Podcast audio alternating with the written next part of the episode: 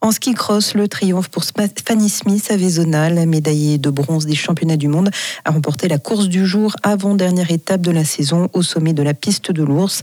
Impériale, lors de toutes les manches, la Vaudoise signe son premier succès de la saison, sa première victoire aussi en terre valaisanne, de quoi forcément être ému en passant la ligne d'arrivée. Fanny Smith. Je suis super euh, heureuse d'avoir pu euh, me battre aujourd'hui pour aller la chercher cette 30e victoire et en plus à la maison avec les amis, la famille, c'est magnifique. vous avez vu courir là vers votre fans club, quelles ont été les émotions? Bah ouais, bah, très très haut, j'ai des copines, il y a Ophélie David qui est là, euh, Mimi et Émilie Serin aussi avec qui ben, des très très grandes copines, les meilleures copines que j'ai eues sur le circuit, donc euh, ça fait chaud au cœur qu'elles soient venues. Radieuse Fanny Smith a donc retrouvé le chemin du succès alors qu'il y a quelques semaines elle s'était blessée, de quoi renforcer le bon sentiment à l'issue de l'épreuve disputée en vallée.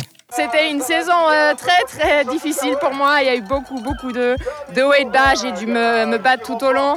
Euh, j'ai raté deux coupes du monde euh, sur cette saison et ouais, ça pouvait pas être mieux ici. Un mot sur cette drôle de fin de semaine ici à Vézona parce qu'on a failli pas avoir de course du tout avant, avant de vous voir au sommet du podium. Ben non, en Valais il y a toujours le soleil donc il a pointé son bout de son nez au bon moment et, et ça ça a été magnifique. Les propos recueillis par Hugo da Custodia noté l'absence de la grande dominatrice de la Coupe du Monde et leader du général, la Suédoise Sandra Neslund, blessée jeudi lors d'un entraînement. Vendredi et samedi prochain, les deux dernières courses de la saison auront lieu au Canada. Fanny Smith peut encore aller chercher la deuxième place mondiale.